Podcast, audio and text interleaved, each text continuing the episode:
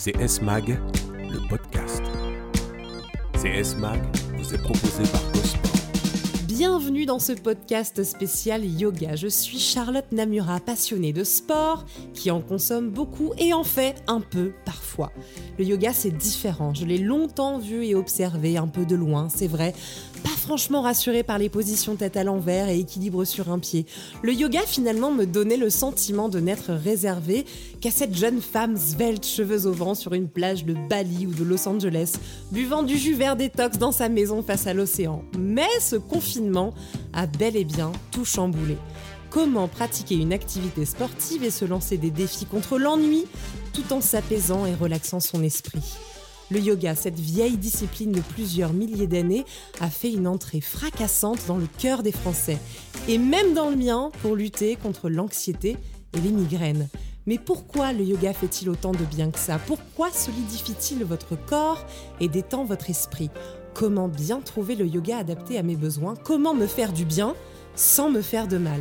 Pour répondre à toutes ces questions, j'ai autour de moi deux invités. Mathilde, pour commencer, tu es prof de yoga, mais pas que, également créatrice de contenu sur les réseaux avec ton compte Instagram, Mathilde YogiFit, je me trompe pas C'est ça. Et tu es également assistante sociale, un rythme de vie intense qui s'allie, vous allez voir parfaitement, avec la vie de yogi. Et Alexandre Prims est avec nous, je le prononce bien. Ouais, c'est ça, exactement.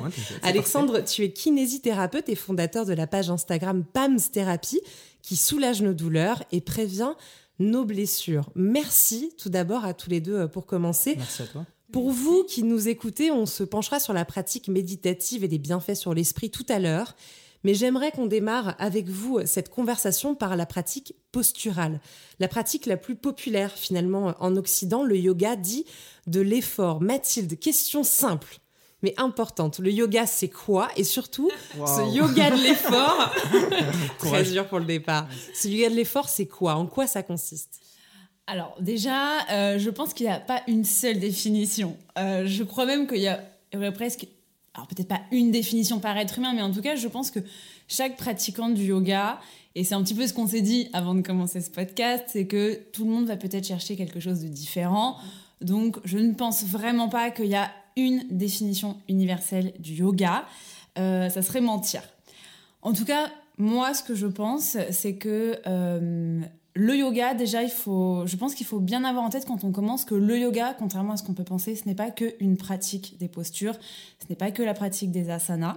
Le yoga, c'est un ensemble de choses, c'est presque un mode de vie, avec certes la pratique de posture, euh, mais aussi euh, différentes techniques de méditation, différentes techniques de respiration. C'est une façon de s'alimenter, c'est un rapport aux autres, c'est une façon de communiquer, c'est une façon aussi de prendre soin de soi. Et tout ça, euh, c'est pas un sport en fait. Alors, on ne définit pas le yoga, tu me diras si je me trompe, mais on ne définit pas le yoga comme un sport. Euh, on va peut-être plutôt parler d'une discipline, d'une pratique physique, d'une philosophie, d'une philosophie bien sûr, mais effectivement, on va pas euh, catégoriser entre guillemets le yoga comme un sport. Alors après, bien évidemment, euh, et moi pour le coup, j'ai des cours qui sont relativement dynamiques parce que pareil, on peut aller chercher vraiment plein de sensations différentes dans le yoga. Moi, c'est vrai que je pratique essentiellement le yoga Ashtanga Vinyasa et le Vinyasa. Euh, qui sont du coup euh, des pratiques plutôt dynamiques, euh, où on peut être en effet vraiment dans l'effort, où on peut avoir de réelles sensations au niveau du renforcement musculaire, on peut avoir des courbatures, on peut beaucoup transpirer. On peut perdre du poids Bah, j'ai envie de dire que de fait, oui, on peut, par conséquence, on peut effectivement. Parce qu'on transpire beaucoup. Parce qu'on va transpirer beaucoup, parce qu'on va avoir quand même une dépense énergétique assez importante. Donc, pour peu qu'à côté, bah, on ait une bonne hygiène de vie, oui, ça peut ça peut accompagner éventuellement une perte de poids euh, sans souci. D'autant plus si on accompagne par exemple sa pratique de certaines respirations comme la respiration Ujjayi, la respiration du guerrier qu'on pratique beaucoup en Ashtanga et en Vinyasa, qui fait d'autant plus euh, transpirer et vraiment c'est pas un mythe. On transpire énormément avec cette respiration. Donc oui, bien sûr, on, peut perdre du poids. Euh, je ne sais pas si la majorité des personnes qui pratiquent le yoga commencent à le pratiquer avec euh, ce souhait de perdre du poids parce que il y a un peu deux écoles. Il y a ceux qui vont imaginer le yoga euh, un petit peu comme quelque chose de très méditatif. de très lent, de très passif. Souvent, j'aime bien prendre l'exemple d'Ariel Dombal dans Un Indien dans la ville. Voilà. C'est très cliché, Non, mais, mais c'est un un peu l'image, ça. c'est l'image que ça nous a donné C'est un du petit yoga peu ça. Et puis, euh, donc ça, c'est peut-être une, une image un petit peu ancienne qu'on va avoir. Et puis maintenant, avec les réseaux sociaux, on va avoir un petit peu, comme tu disais, euh, l'image de, de magnifiques inversions euh, avec des jeunes femmes euh, jeunes, belles, sveltes, euh, voilà. Euh, des cheveux magnifiques, une peau magnifique.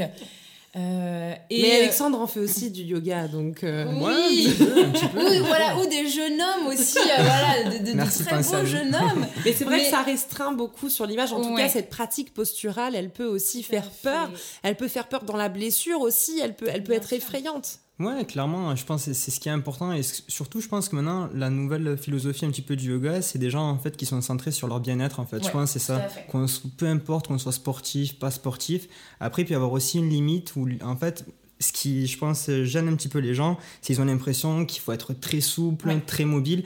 Et c'est là, des fois, où il y en a qui vont être freinés par rapport à ça, alors qu'au contraire, c'est eux qui ont besoin de faire du yoga, en fait. C'est là, le yoga, c'est pas forcément prendre sa jambe, la mettre derrière la tête. C'est juste, en fait, réussir progressivement à gagner en mobilité. Après, il y a deux facteurs, c'est la mobilité articulaire, et après, ça va plus être au niveau musculaire, au niveau des étirements. C'est deux choses qui, au final, sont liées l'une à l'autre. Mais c'est vraiment ça, pour moi, le yoga qui est intéressant, c'est déjà travailler sur ces deux aspects-là.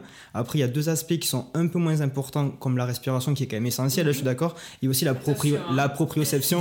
et c'est vrai que, euh, et en fait, c'est vraiment la proprioception aussi, moi, que je trouve très intéressante. Pour ceux qui savent pas ce que c'est la proprioception, en fait, c'est schématiquement, c'est l'équilibre, en fait. Mais c'est pas que ça, en fait. C'est réussir, en fait, à savoir placer ces différentes articulations dans l'espace. Et en fait, c'est un petit peu comme... C'est une belle définition du yoga. Ouais, mais en fait, ce qui est en, fait même la proprioception, c'est encore plus loin que ça. C'est que autant on peut voir les muscles, les articulations, mais en fait, c'est limite le cerveau d'une articulation en fait. C'est rendre une articulation intelligente, qu'elle va s'adapter si on va faire du sport, si on va courir. Par exemple, si vous n'avez pas un bon équilibre, vous allez faire un sport de contact, par exemple, ou des pivots, vous allez faire des changements de direction, mais au contraire, la proprioception, elle va vous permettre d'éviter les blessures, d'éviter les entorses. C'est vraiment essentiel et c'est là vraiment où des fois on voit la souplesse et tout, mais l'équilibre, c'est vrai que c'est essentiel pour moi. C'est vraiment un des points vraiment clés du yoga, avec la respiration bien sûr. C'est que et c'est marrant parce qu'en fait moi. Ça demande énormément de patience aussi. Ouais, complètement. Et moi, ce, que, ce qui me choque, bah après, je, suis- je suis pas originaire d'ici, je pense que les gens l'entendent et tout. mais à Paris, les gens sont très stressés. Franchement, c'est fou. Et en fait, et, et le truc, c'est qu'ils sont très stressés, mais en plus, ils savent pas respirer. Et ça, c'est ça qui est dingue, c'est que je me rends compte qu'il y a la moitié de mes patients qui ne savent pas du tout respirer. Et le yoga, c'est très bien par rapport à ça. C'est des, des tests très simples, mais est-ce que déjà toi, tu sais si tu sais respirer ou tu sais mais pas déjà, respirer alors, Tu vois? je pense que c'est pareil chez vous, mais il m'a dit, ne savent pas respirer, j'ai pris une inspiration voilà, c'est ça. automatiquement. Mais en fait, c'est savoir qu'en t'entendant, tout le monde a fait savoir, pareil. genre inspirer, c'est quoi en fait? C'est tu sais, tu fais ça, mais est-ce que tu rentres ton ventre? Est-ce que tu au contraire tu, tu sais pas en fait Tu vois, tu je sais pense pas que comment je ne respire pas assez du ventre. Tu vois, c'est ça. Et en fait, c'est la. Enfin, toi, tu le, tu vas l'expliquer parce que je pense que tu as des techniques beaucoup plus élaborées que les miennes. Mais tu parlais notamment d'une respiration du guerrier, je crois. La respiration jive et que la je connaissais pas, respiration... que je connais pas du coup, mais euh, Ce que ça. vous êtes en train de dire tous les deux, c'est quand même très fort euh, dans ce que vous dites, c'est que sans cette respiration, sans savoir respirer, la posture, vous ne pourrez pas l'avoir. Ben, L'équilibre, vous ne pourrez pas l'avoir. Je pense que ça joue énormément, en tout cas pour l'équilibre. Moi, c'est vrai que souvent, c'est ce que je dis à mes, à mes élèves sur des postures euh, d'équilibre. Alors, des postures, par exemple, très classiques comme la posture de l'arbre, euh, où, euh, pour ceux qui savent pas, on ramène euh, un, un pied à l'intérieur de la cuisse ou, ou du mollet ou de la cheville. Et en fait, je leur dis souvent la respiration, euh, l'équilibre, c'est euh, le gainage, voilà, l'engagement des abdominaux, des fessiers, des cuisses. C'est le regard, voilà, fixé. Vraiment, là, si t'as le regard qui part dans tous les sens, euh, ton équilibre, euh, il va être complètement bancal. Et c'est en effet la respiration. Souvent, je leur dis, plus c'est dur, plus vous avez besoin d'aller chercher vraiment l'équilibre, là, au plus profond de vous-même, respirez. Respirez de plus en plus fort. Ça vous permet aussi de prendre conscience de, de vous, de votre corps, de, de la façon Ça permet dont de vous êtes retrouver un calme Voilà. aussi. Égal- également. Et en fait, c'est vrai que euh, je trouve que voilà, si, on reste en apnée, si on respire pas, effectivement, ça, ça va mettre totalement à mal la posture. Clairement, et en plus, ce qui est intéressant au niveau de la respiration, on n'en parle pas assez, mais moi je vois les gens qui savent pas respirer, il y en a pratiquement la grande majorité, ils ont mal au cervical. En fait, ils savent pas respirer, et du coup, on va utiliser nos trapèzes. Pour les gens qui nous écoutent, en fait, les trapèzes, c'est les muscles qu'il y a au-dessus, euh, derrière en dessous de notre cou, et en fait, quand on a quand on va avoir une période de stress, quand on va être un petit peu euh, dépassé par les événements, mais en fait, on va utiliser ces muscles qui en fait sont des inspirateurs accessoires. C'est-à-dire inspirateurs, c'est des muscles qui permettent l'inspiration, mais eux, en fait, leur rôle principal, c'est pas du tout de respirer. Et quand on va être stressé, on va avoir tendance à faire et à monter Ouais. les épaules. En fait, on crée des tensions au niveau des trapèzes notamment, alors que juste en régulant sa respiration, on va réussir à limiter ces tensions-là. Deuxième point qui est hyper important au niveau vraiment de la respiration, c'est qu'en fait, c'est euh, le mécanisme du diaphragme. En fait, le diaphragme, c'est un des muscles respiratoires par excellence. En fait, son mouvement, c'est il va monter et il va descendre. Ce qu'il faut savoir, c'est que le diaphragme, il s'in- il s'insère au niveau costal et en fait, il a aussi une insertion au niveau du bas du dos sur les lombaires. Il est placé où mon diaphragme? Il est vraiment ici en fait. Tu peux même venir et te faire des massages au niveau du euh, diaphragme. Au tu niveau, t'as- jamais fait de ça mon ventre, mais c'est ça, ça tu peux essayer de le travailler. C'est genre, mes tu, côtes. tu viens en fait en profondeur et tu essaies de passer tes doigts sous les côtes et là tu vas le sentir. Bon, Là, faites, avec faites la ça chez vous, mais Avec la, avec la pesanteur, tu peux pas trop le faire en position assise, mais vraiment en se mettant allongé en fait sur le dos, tu peux vraiment le sentir. Et en fait, le but c'est vraiment de venir et de mettre ses mains carrément sous le diaphragme et d'essayer d'inspirer et de souffler. Ça, c'est hyper important. Et en fait, ce qu'il faut comprendre, c'est que le diaphragme, quand il a une mauvaise mobilité, c'est-à-dire qu'il bouge mal, il est un petit peu raide, en fait, il vient tirer au niveau de ses insertions sur le bas du dos. Et après, en fait, il faut imaginer au niveau des lombaires, c'est c'est pas du tout technique à ce que je dis, c'est vraiment Non, schématique. ouais, c'est Bah, de on nous dit rarement qu'on est raide du diaphragme. Mais hein. ouais, c'est ça. Mais en fait, il y y a vraiment deux muscles qui sont hyper importants au niveau du dos. Ça va être le carré des lombes, en fait, qui vient aussi s'insérer à ce niveau-là, qui est en fait le muscle schématiquement quand t'as mal au dos, t'as mal au carré des lombes. Genre si t'as mal à droite, c'est en fait c'est juste entre au-dessus de ta crête iliaque, donc vraiment sur les lombaires. Et ensuite t'as également le psoas. Je sais pas si le psoas. Le euh, psoas, voilà, je pense ouais. que tout le monde a entendu parler de ce Ouais. psoas et tout. Il est très lié à la respiration, donc vraiment en fait. Si on arrive à bien respirer, déjà on résout le problème sur ces trois muscles-là. Bon, il n'y a pas que ça bien sûr, hein, mais si on arrive à bien respirer, je trouve que déjà c'est la clé pour essayer vraiment de prévenir au niveau des problèmes du dos. Déjà c'est essentiel. Donc vraiment le- le respirer, mal- respirer. Le mal du dos, c'est le mal du siècle. Il y a des millions de personnes qui sont atteintes de ça, mais pourtant, on n'entend pas assez que des pratiques, en tout cas, en tout cas posturales, peuvent vraiment aider, lesquelles peuvent vraiment soulager ce mal Ben, de en dos, fait, ce mal de cervical. Je me permets de réagir par rapport à ça, mais en fait, pour moi, le mal du dos, il est, euh, c'est la faute en fait tout simplement qu'on n'a aucune connaissance de notre corps. C'est ça qui est dramatique. Et en fait, moi, j'ai peut-être un avis qui est un peu tranché par rapport à ça, mais je fais un métier qui ne devrait même pas exister en fait. C'est ça le truc. Si après, s'il y a des gens qui tombent dans la rue, qui se cassent une jambe ou quoi, ok, je suis d'accord. Mais en fait, si dès l'école on nous apprenait juste comment faire un dos rond, un dos creux, faire des mobilisations au niveau thoracique, comment respirer, mais je suis sûr qu'il y a la moitié des gens qui ont mal au dos qui ne viendraient pas au cabinet. Si, il y aurait bien sûr les feignants qui feraient jamais leurs exercices, mais en dehors de ça, si vraiment on avait les connaissances basiques, mais vraiment, mais même un enfant de CE1, il pourrait savoir ce que ce que c'est faire un dos rond, un dos creux, mobiliser ses cervicales. Ben, j'ai mal, à peu près j'ai mal au dos, qu'est-ce que je fais? J'apprends trois étirements. Juste si on fait ça, on essaye, ça marche pas, ben ok, là je vais voir un professionnel de santé, mais au moins essayer à la maison de faire des choses très simples, comme notamment le yoga. Après voilà, je pense que le yoga, ce qui est important, c'est quand même toujours, je sais pas comment toi tu fonctionnes avec tes profs, mais de leur dire attention à la douleur, euh, ne décnaillez pas trop fort, je sais pas comment tu, tu Comment réagis. t'arrives à doser ça, Mathilde? Alors moi, ce que, souvent, ce que je dis à mes élèves, c'est que en effet, le yoga ne doit jamais en fait les amener sur une sensation douloureuse. Il peut y avoir une sensation d'étirement euh, qui peut être relativement intense selon les postures, mais on ne doit jamais basculer dans la douleur. Complètement. Et que si jamais on sent qu'on bascule dans cette douleur, c'est qu'on est allé un petit peu trop loin ou qu'on est mal positionné. Et dans ces cas-là, on fait une pause, on arrête, on se positionne différemment. Donc jusqu'à présent, par chance, euh, aucune de mes élèves ne s'est blessée. Donc, Je touche du bois. C'est plus la peur, la peur de Euh, après, alors après, il y a- il y, a des- il y a des postures il faut effectivement. être bien encadré aussi, hein, je pense. Alors important. effectivement, et, et je pense que d'ailleurs la question de la sécurité sur les postures Mm. se pose d'autant plus que bah, en ce moment on est quand même beaucoup en visio.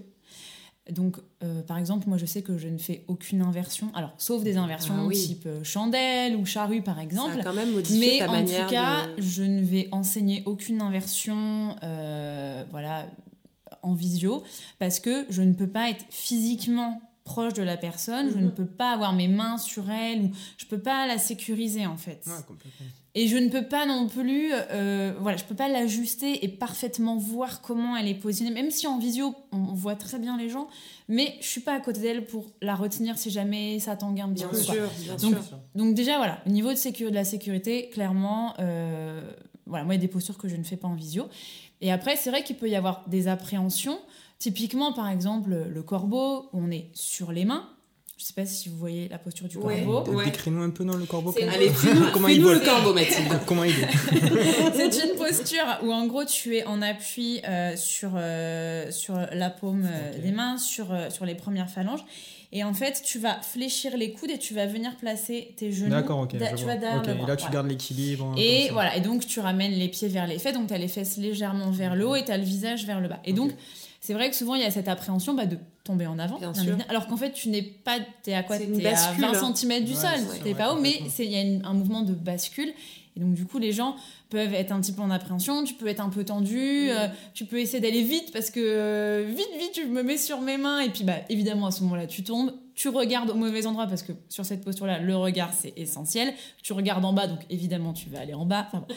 donc euh, oui effectivement la, la la crainte, la peur, ça peut aussi euh, du coup euh, faire que les gens vont être mal positionnés et peuvent effectivement un petit peu se faire mal. Donc du coup pour revenir à ta question, voilà donc c'est vrai que moi je dis toujours on ne doit pas chercher la douleur, Ouais. ça ne sert absolument à rien.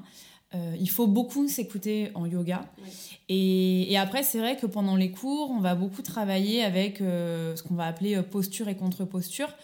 Euh, tu parlais du dos rond, du dos creux, donc en yoga qu'on appelle posture euh, de la vache et posture du chat. Donc posture du chat avec le dos Ouais, rond et posture de la vache avec le dos creux. Et tu me diras si je me trompe, mais c'est vrai que moi en tout cas, euh, on m'a aussi beaucoup appris que pour les maux du dos, bien souvent, on va avoir tendance à, à courber le dos, Mm. à arrondir plutôt des postures, bah, posture du chat, la posture de l'enfant.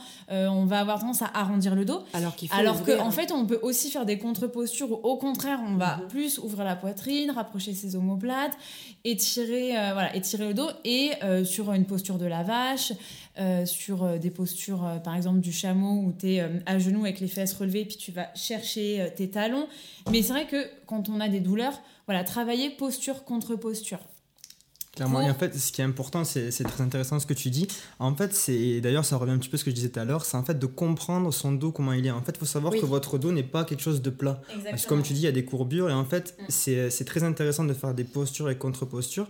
Car en fait, par exemple, si votre bas du dos, il a tendance à être trop creusé, par exemple, ben, il va y avoir pas trop d'intérêt dans ce cas-là à aller chercher encore plus à creuser. Bien il vaut sûr. mieux chercher à arrondir. Et c'est pour ça, en fait, il y a un petit peu, et c'est là aussi le rôle du prof de yoga, c'est de voir aussi le dos, de bien analyser un petit sûr. peu son patient, de voir comment c'est. C'est pour ça que la visio, c'est peut-être un petit peu difficile. Et je comprends justement que tu dis, ben, cette posture-là en visio, je la sens pas parce que je vois pas comment ça fonctionne. Et c'est vrai qu'au final, la- je pense que ta profession a vachement évolué avec ce qui se passe en ce Ça, moment, la sûr. visio et tout. ouais, Et puis, et puis surtout, j'ai l'impression que le yoga s'est ouvert énormément, surtout Ouais. sur ces pratiques posturales. Je, je l'ai dit un petit peu dans mon intro, un peu ironiquement, mais c'est vrai que le cliché, on l'avait beaucoup. Moi, j'ai le sentiment quand même que le yoga s'ouvre en termes d'âge, en termes de poids, euh, en termes de sexe aussi, parce que les hommes peut-être euh, avaient moins tendance à faire du yoga, mais ça s'ouvre énormément. C'est, tu le remarques toi aussi ça que euh, quel que soit son poids, son âge, on, on s'ouvre au yoga et ça nous fait du bien surtout. Alors oui, euh, alors les hommes sont encore assez rares et c'est dommage. Messieurs, mais On venez, venez voir Mathilde. on va arriver, on va arriver. Non, c'est- c'est c'est- c'est dommage parce que je, je pense que les hommes, euh, voilà, comme les femmes, peuvent euh, Je y pense que les hommes en ont même plus besoin Et que oui, les femmes parce que et franchement, les, dire, hommes sont beaucoup moins souples que les femmes, par exemple. C'est c'est impressionnant. Ça peut être une, une pratique assez intéressante, même en complément, par exemple, de la course à pied, en complément, je sais pas, du tennis, de la natation, enfin de En plein, tout simplement en plein, de- récupération en fait. Bien sûr. Parce qu'en fait aussi il faut arrêter ce, ce thème de je fais du sport, Mhm. je, je vais me reposer, je reste chez moi sur mon canapé. Enfin, ça, ça marche absolument pas. Au contraire, c'est prouvé que la seule façon de récupérer, c'est de faire justement. Activer son système sanguin, assist- à- activer également son système respiratoire, faire, au maximum faire marcher la pompe veineuse. C'est vraiment ça en fait qui va vous permettre de récupérer. C'est pour ça que le yoga c'est parfait. Il y a tout en fait. Il y a de la respiration, il y a de l'étirement, il y a de la mobilité. Enfin, pour donner du mouvement, c'est exactement ce qu'il faut. Donc euh, que tu complément, c'est parfait. Et oui, et je, je ne peux que confirmer ce que tu dis parce que euh, je connais beaucoup de sportifs professionnels, on en interroge, on en interviewe beaucoup. Le yoga, ça fait partie de leurs moyens de récupération, c'est devenu impressionnant. Comment on explique ça? Pourquoi le sportif maintenant euh, J'ai il y a peu de temps interviewé Clarisse Agbenienou, une des plus grandes judokates de, de l'histoire du, judo en France, et qui expliquait que c'est non seulement son mode de récupération, donc quand elle ne fait rien, en fait, elle fait toujours deux heures de yoga, et surtout elle le pratique aussi avant de rentrer en combat Donc le matin, chaque matin avant de rentrer en compétition, elle fait sa pratique de yoga. Comment on l'explique ça? Ça fait partie intégrante maintenant de la vie des sportifs professionnels. Moi, si je peux répondre, c'est juste en fait, en France, je trouve que c'est pas trop arrivé, mais aux États-Unis, en fait, il y a une mode de la mobilité qui est incroyable. Enfin, c'est les gens qui font de la mobilité, c'est vraiment euh, des, des, superstars. Alors qu'en France, quand on parle de mobilité articulaire, les gens ils sont là, ils disent mais de quoi ils me parlent? C'est vrai, il y a vraiment ce sentiment où on est un peu encore en décalage par rapport à mhm. ça. Après, je ne veux pas parler de, ça et tout, mais il y a quand même quelque chose où en France, les gens sont énormément assistés. Moi, je le vois par rapport à mes patients c'est euh, des fois euh, c'est peut-être on, on, part un peu dans un autre sujet hein, mais, euh, ça fait partie de... mais en fait le truc c'est que les gens viennent aussi chez le kiné par exemple faire leur séance on leur dit fais des exercices et tout et franchement ils les font jamais. Parce qu'en fait ils sont remboursés par la sécu ils viennent ici pour en fait faire leurs exercices et du coup les gens n'apprennent pas en fait. C'est ça qui est Sans dingue. réaliser l'importance même exact, de exactement. Et en fait les gens ne veulent limite pas savoir il y a certes si je schématise au plus haut point hein, mais certains ne, ne, sont pas trop intéressés de savoir comment ça fonctionne mm-hmm. alors qu'en fait c'est la base, comprendre juste comment on se mobilise. Et c'est pour ça que tous les grands sportifs maintenant font ça, parce que, et le crossfit d'ailleurs en est la parfaite, le parfait exemple. C'est vraiment la mobilité, c'est le point, c'est le point fort. C'est vraiment pour être bon altéro, il faut faire de la mobilité. Donc vraiment, c'est la clé en ce moment pour récupérer au mieux. Et je pense qu'il n'y a pas une meilleure méthode que ça. Hein. Non, enfin, je vois pas toi si tu as une autre idée, mais. Euh, il y, a la mobilité, euh, et ça, c'est pratiqué, c'est vrai, par euh, beaucoup de sportifs professionnels. C'est Gianni Locarini qui a de très bons cours de mobilité et, que beaucoup de, sportifs pro utilisent. D'ailleurs, ça me fait le lien entre sportifs pro et yoga. Ça m'amène aussi vers cette seconde partie parce que je peux pas me passer aussi de cet aspect-là parce qu'il est utilisé par les sportifs pros euh, euh, pour ça. Ça dépasse le cadre purement euh, sportif. Le yoga a des bienfaits sur le mental, sur l'esprit. Ça leur fait du bien à eux, évidemment. Et, pour retrouver sérénité, apaisement, avant une grande compétition, c'est ce que, ce que je vous disais. Mais cette partie méditative, elle aide aussi dans, dans de nombreuses situations. Je l'utilise moi-même, donc je vous le disais, contre les migraines, parce que je suis, je suis migraineuse et c'est vrai qu'il y a des asanas, des exercices de respiration qui me soulagent énormément.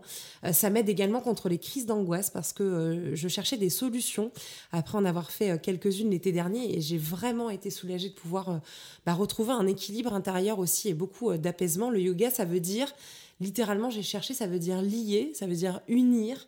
Ça veut dire mettre ensemble, donc c'est exactement ça, Mathilde. Hein, c'est l'esprit de ne pas être, de ne pas dissocier. En tout cas, la pratique, c'est un, c'est un ensemble entre le corps et l'esprit. C'est indissociable. C'est ça, ne pas dissocier. Et je pense, comme tu disais, que euh, euh, ce, qui est assez, euh, ce qui est assez aussi beau dans le yoga, c'est que même quand tu vas pratiquer, par exemple, en collectif, avec parfois les tapis sont proches. Enfin, tu vois, as vraiment des gens qui sont très proches de toi. Ça reste une pratique très individuel, très intime, très personnel, où chacun sur une, même posture va avoir des sensations différentes. Ça c'est important, c'est vraiment aussi de ne pas rader son voisin parce que des fois, c'est triste, mais des fois on voit qu'elle fait le grand écart, on veut aussi faire le grand écart, ou des fois on, se, compare à l'autre et c'est pas du tout le but, je pense, du yoga. C'est vraiment une démarche intérieure. Pas du tout, et après je pense que c'est aussi au professeur de très vite, hein, quand tu commences le cours, tu cibles un petit peu euh, le, bah, la mobilité de chacun, mm. voilà, où, en sont un petit peu chaque élève dans leur pratique. Et c'est vraiment important de ne pas laisser un élève en difficulté sur une, mm-hmm. posture euh, et de toujours, toujours proposer des options, surtout sur les postures un petit peu compliquées. Si tu mets le grand écart dans ton cours, pourquoi pas, Mais toujours proposer une option, une alternative pour qu'en fait tout le monde puisse réaliser la posture. Peut-être pas en grand écart, euh, peut-être avec l'aide d'une brique, d'un bolster. Euh, la personne ne touchera pas forcément le sol et c'est pas grave en fait. Et juste expliquer aux gens que peu importe jusqu'où tu vas, le principal, c'est les sensations que tu vas ressentir. Et moi, c'est vrai que parfois, je dédramatise un petit peu les choses, parce que comme tu disais au début, il y a beaucoup de gens qui disent Moi, je suis pas souple, le yoga, c'est pas pour moi. Il y, a clairement une appréhension de commencer le yoga. Je pense que c'est la première fois le plus dur. numéro un, je pense. Et moi, c'est très dur de commencer, en fait. Bien Parfois, sûr. je commence, j'ai peur, je, me juge. Il y a des gens qui ont du, fait de la visio, je pense quand même qu'il y a des gens qui, du coup, ont commencé et qui, à la base, n'auraient pas osé. Et je pense qu'ils sont mis chez eux, ça les a rassurés. Ouais, complètement je pense. Et en fait, moi, c'est ce que dis. Je leur dis, mais tu sais, quelqu'un qui euh, va être très souple va aussi simplement avoir besoin d'aller plus loin dans sa posture pour ressentir peut-être les mêmes sensations que toi, ah qui ira moins loin, mais en fait, vous allez atteindre peut-être des sensations à peu près identiques, sauf que bah, quand tu as plus de mobilité, quand tu es plus souple, tu as besoin d'aller aussi plus loin. Parce que peut-être que la personne, euh, si elle fait, euh, enfin, sur un grand écart, elle va vraiment aller au sol pour ressentir vraiment des sensations. Euh, donc, donc vraiment, ouais, déjà ne, ne pas se laisser impressionner par euh, ce qu'on pourrait qualifier d'un manque de souplesse, parce que puis En ça plus, se la marge de travaille. progression, les résultats sont hyper rapides c'est en fait. Ça qui est fou, c'est que tu arrives. Moi, je vois des gens en même pas, en même pas 2-3 semaines, ils n'ont jamais touché le sol. Et juste le fait de toucher, jambes tendues le sol, ils sont là, mais on dirait que c'est ils ont gagné la coupe combien de temps qu'on voit du coup les effets Alors, ça, il faut, on peut pas, on peut pas euh, quantifier. En fait, ça dépend de chaque personne. euh, mais en tout cas, ce qui est sûr, c'est que avec une pratique régulière, on voit quand même des, une Moi, je trouve qu'un progression un qui trois- est rapide. si tu t'entraînes trois fois par semaine, au bout de trois semaines, un mois, tu commences pas à avoir des, des résultats de dingue, mais il commence déjà à y avoir une petite progression en termes de souplesse pure. Je trouve que déjà, il commence à y avoir une petite amélioration. Après, sûr, ça dépend de chacun, est-ce que comment on vous- va, on va Est-ce que vous voyez une amélioration aussi, euh, j'allais dire de lumière et d'énergie, mais est-ce que vous voyez aussi une amélioration euh, de quelqu'un qui s'illumine en fait, pratiquement, qui Ah, se libère euh, oui, oui. Enfin, c'est. D'ailleurs, ça me fait un peu des frissons. Enfin, voilà, cette question, parce que c'est vrai que hum, moi, j'ai beaucoup d'élèves qui se confient un petit peu à moi sur, euh, bah, un peu euh, pourquoi elles ont commencé, euh, où elles en sont un peu dans leur vie personnelle, professionnelle. Elles se confient beaucoup. Et en fait, il y a vraiment des personnes pour qui la découverte du yoga, ça a été un petit peu l'élément déclencheur sur plein d'autres choses en fait. Ça a été l'élément déclencheur pour peut-être prendre un peu plus soin d'elles, du coup réfléchir un peu plus à leur alimentation. Et puis en fait après ça s'étend, comment elles se sentent, comment je me sens dans mon travail, dans ma vie personnelle, dans ma vie familiale. lien, Enfin, et Tout en fait, il y a, j'ai parfois des témoignages de- d'élèves qui, euh, mais en fait, euh, je sais pas, c'est une éclosion quoi. C'est, non mais c'est, mais vraiment. Et, et là, j'avais, j'ai fait une, une- un, alors, un séjour boxe et yoga au mois de janvier. Et en plus dans un contexte euh, un peu lunaire quoi, avec euh, le. Covid, limite. on, on- on- on se disait mais on est là mais c'est complètement lunaire en fait d'avoir pu faire ce séjour et, et en fait on, sentait que tout le monde est arrivé avec ce bagage là Bien sur euh, les épaules cette lourdeur de l'année. Euh, il y a eu beaucoup beaucoup beaucoup d'émotions mais vraiment hein, et même nous en tant que prof on a, on a lâché enfin et en fait il y a eu un lâcher prise pendant ces trois jours et euh, et là mais il y a- voilà on est encore en contact avec avec bah, toutes les filles en fait. C'est des et, énergies qui se et transforment. en fait, mais mais il y en a qui ont fait mais des pas en avant, mais incroyable. C'est intéressant ce qu'elle dit juste par rapport à ça. En fait, la connexion que tu peux avoir avec ton, avec ton prof de yoga. Et moi, c'est pareil aussi, à des fois avec des patients ou quoi. En fait, des fois, si on, on teste une première fois et qu'on n'arrive pas à accrocher, c'est pas forcément qu'on n'est pas fait pour le yoga. Peut-être qu'aussi c'était le coach. Et c'est pas que le coach est mauvais ou autre. hein. C'est juste qu'il n'y avait pas cette connexion-là. Essayer avec quelqu'un d'autre. Et je pense que, en fait, il faut trouver sa voie et il faut pas s'arrêter sur un échec. Il faut essayer de continuer et trouver vraiment la bonne personne qui nous correspond. Et après, justement, comme tu dis, il peut y avoir des relations de dingue qui, euh, qui se créent. Et je Ah, pense que c'est tout bénef. c'est incroyable. Et d'ailleurs, c'est intéressant ce que tu dis parce que euh, c'est marrant parce que c'est aussi un échange que j'ai souvent avec des personnes pour qui c'est le premier cours et souvent je leur dis peut-être que mon cours ne te conviendra pas. Peut-être que tu n'auras pas le feeling avec moi. spirituel, c'est- c'est- Et, et en fait, je leur dis, si jamais ce cours ne t'a pas plu, ça veut pas dire voilà que le yoga n'est pas fait pour toi. Parce que c'est peut-être parce que ça peut être moi, ça peut être euh, le niveau de mon cours, ça peut être tout simplement le type de voilà, yoga. c'est ça, clairement, Voilà. c'est pas ce qu'elle attendait. Peut-être que l'ashtanga, bah, c'est pas ton truc, mais peut-être tu vas faire un cours de yin et tu vas adorer en fait. Donc en fait, euh, je pense que ça peut même être intéressant. Moi, il y a encore même des, des- des- des types de yoga que je n'ai pas encore euh, pratiqué. Et d'ailleurs, euh, je, je l'ai mis un peu sur ma to-do list en me disant euh, ce mois-ci, Je teste faut que je teste ça. Ouais, ouais, mais carrément. Et, et, et, et en fait, il y a, y, a, y, a, il y a tellement de façons de pratiquer différentes. Et je pense qu'après, c'est pareil, chaque prof s'approprie. euh, Ah, sa façon, sa fa- communique voilà, sa il a sa façon de faire, etc. Et, et du coup, moi, il y a des profs de yoga, euh, franchement, Ouais, ça pas, euh, pas. passé. Et, et puis. C'est pour ça euh, que je disais que le- l'esprit est très lié en bien fait. sûr, C'est en pour fait. ça. Et, et, et même au niveau des blessures, je pense que toi-même tu le constates, Alexandre, euh, sur des personnes qui viennent te voir, où c'est très lié aussi au mental, à l'esprit, euh, sur, euh, sur le soin du corps, le corps et l'esprit. Ouais, c'est sûr. Bon, après, nous, en tant que kinésithérapeute, on essaye quand même de voir ça plus euh, pragmatiquement. On se dit, ouais, le problème, il est là, il vient de là et on traite le problème. Mais c'est vrai qu'en fait, c'est une vision qui est un peu erronée, malheureusement, quand on voit que tout est lié et quand on va chercher un petit peu, on voit que le mal est beaucoup plus profond. Et c'est pour ça que la respiration, c'est vraiment quelque chose qui permet de connecter à l'esprit, de faire le vide. Et c'est vraiment essentiel. Franchement, euh, j'aimerais tellement euh, commencer vraiment à faire de la respiration plus profondément. Car, mais c'est fou parce que moi, c'est vraiment le fait d'être venu ici qui m'a permis de me rendre compte à quel point. Alors que ça fait, bon, ça fait pas très longtemps, hein, je, suis, je suis jeune, hein, ça fait 5-6 ans que je travaille, je pense. Mais de, non, même pas la question du stress, mais de, me, de la, vraiment la réponse, de la respiration, c'est un peu la clé de tout en fait, j'ai l'impression. Et c'est vraiment en venant ici que je m'en rends compte et je me dis qu'en fait, moi-même en ce moment, enfin, je fais une démarche, j'essaie de me former justement sur la respiration. Moi, je me fais un peu l'avocat du diable, c'est très dur de ne penser à rien. Et c'est très dur de retrouver un calme comme ça. Alors là, je pense que tu parles plus de la méditation. La méditation, mais euh, de retrouver ce calme, en tout cas d'enlever cette anxiété et ce stress, ça peut aussi être très compliqué parce qu'on y pense trop, justement. Alors, moi, je pense que. Alors, pour ce qui est vraiment de la respiration, je vais essayer d'être synthétique, mais en gros, la respiration, déjà, simplement, juste poser, tu fermes les yeux, t'essayes d'allonger tes inspirations, allonger tes expirations. Souvent, c'est plus simple d'expirer lentement que d'inspirer. Donc, tu peux compter dans ta tête 4 temps en inspirant et puis, par exemple, 5 ou 6 temps en expirant. Tu peux faire ça, pas forcément besoin de le faire pendant 10 minutes. Tu peux faire ça pendant 3, 4, 5 minutes avant de dormir, par exemple. Avant, ça, peut être avant, ça peut être avant de dormir. Ça peut être aussi au réveil. Ça peut être dans une situation de stress. Ça peut être à peu près Tu conseilles en respiration diaphragmatique, en rentrant le ventre, gonflant le ventre, ou juste de respirer comme ça Alors, souvent, on respire plutôt, par, le ventre, idéalement. Ouais, tout à fait. Je me sens obligée de le faire. non, mais en yoga, mais c'est souvent, on respire plus avec la cage thoracique, mais idéalement, en yoga, on va plutôt respirer avec le ventre. Après, si tu vas sur quelque chose d'un petit peu plus technique, on va faire ce qu'on appelle, qui est globalement à peu près la même chose, mais qui est ce qu'on appelle la respiration Nadi Shodhana, qui est la respiration alternée. Où en fait, tu vas, tu vas bloquer une narine, tu vas.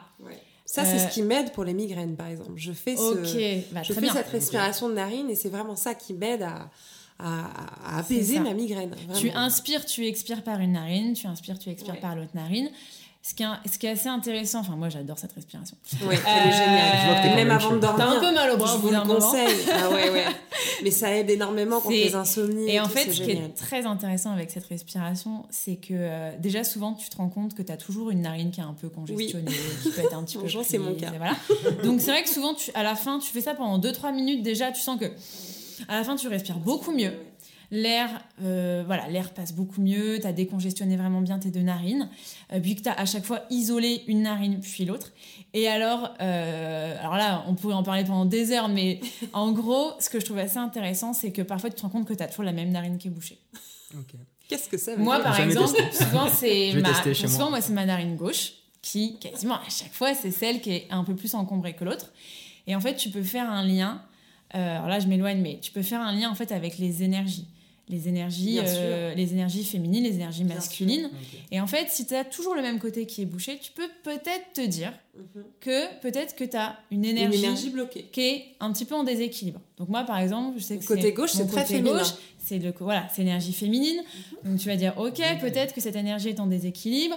Et puis, bah, après, on peut pousser la réflexion à, voilà, qu'est-ce que je vais pouvoir faire peut-être pour euh, mhm. venir rééquilibrer mes énergies. Donc, cette respiration, je la trouve super intéressante parce que du coup, tu peux aller chercher ça. Bon, j'aimerais quand même qu'on termine ce podcast en s'adressant à cette personne, l'un et l'autre, qui n'a encore jamais essayé. J'ai envie qu'on fasse ce petit jeu ensemble, que chacun, dans ses connaissances, toi, Alexandre, et, et toi, Mathilde, vous puissiez vous adresser à elle, la rassurer, l'aider à trouver la motivation de s'y mettre en une phrase. Comment vous pourriez motiver cette personne à se mettre au yoga phrase. Et pour motiver quelqu'un à se mettre au yoga, moi, je dirais honnêtement que ça va être le mieux pour elle de comprendre son corps dans un premier temps. C'est vraiment ça. C'est très simple, de ne pas avoir peur de se lancer il y a forcément quelque chose de positif à tirer dedans. Ça va peut-être de la posture, ça va peut-être de la respiration, ça va aussi peut-être de l'alimentation. Je crois qu'il y a beaucoup de profs de yoga aussi qui donnent des conseils au niveau alimentaire. Je trouve ça très intéressant, car en fait, c'est aussi l'un des premiers médicaments. On, a parlé de médicaments tout à l'heure, mais la façon de boire, de s'alimenter, c'est aussi la base. Hein. Il n'y a, pas, a pas que le sport, il y a aussi tout ce qui se passe à côté. Donc, c'est vraiment de se lancer, d'y aller et de croire en soi, et il n'y a pas de souci, ça va le faire. Mathilde? Je pense qu'il faut aussi voir le yoga voilà, comme, un, comme une, une très belle expérience, un très beau voyage, à la fois un peu introspectif, euh, où on va vraiment aller à la découverte de soi, on va aller un peu à la découverte de ses sensations, de ses émotions, on va apprendre à se connecter, on va pouvoir à la fois euh, vraiment aller chercher la détente, la relaxation, mais on va aussi pouvoir se challenger. Et ça, c'est important. Les gens qui aiment se challenger pourront aller se challenger. Donc ça, c'est vraiment génial. Je pense que, voilà, à chaque personne peut correspondre une sorte de yoga, qu'il faut pas s'arrêter à une éventuelle première mauvaise impression. Et c'est un très beau cadeau aussi qu'on se fait à soi-même, parce que, comme je disais, même si la porte d'entrée, ça va être la pratique de posture, euh, et ben derrière, on va découvrir en fait qu'il y a tout un tas de, thématiques, de, de, domaines incroyables liés directement au yoga moi, j'ai des femmes un peu de tout âge, donc il n'y a aucune limite d'âge. Il n'y a bien sûr aucune limite de, de, corpulence, de, de poids.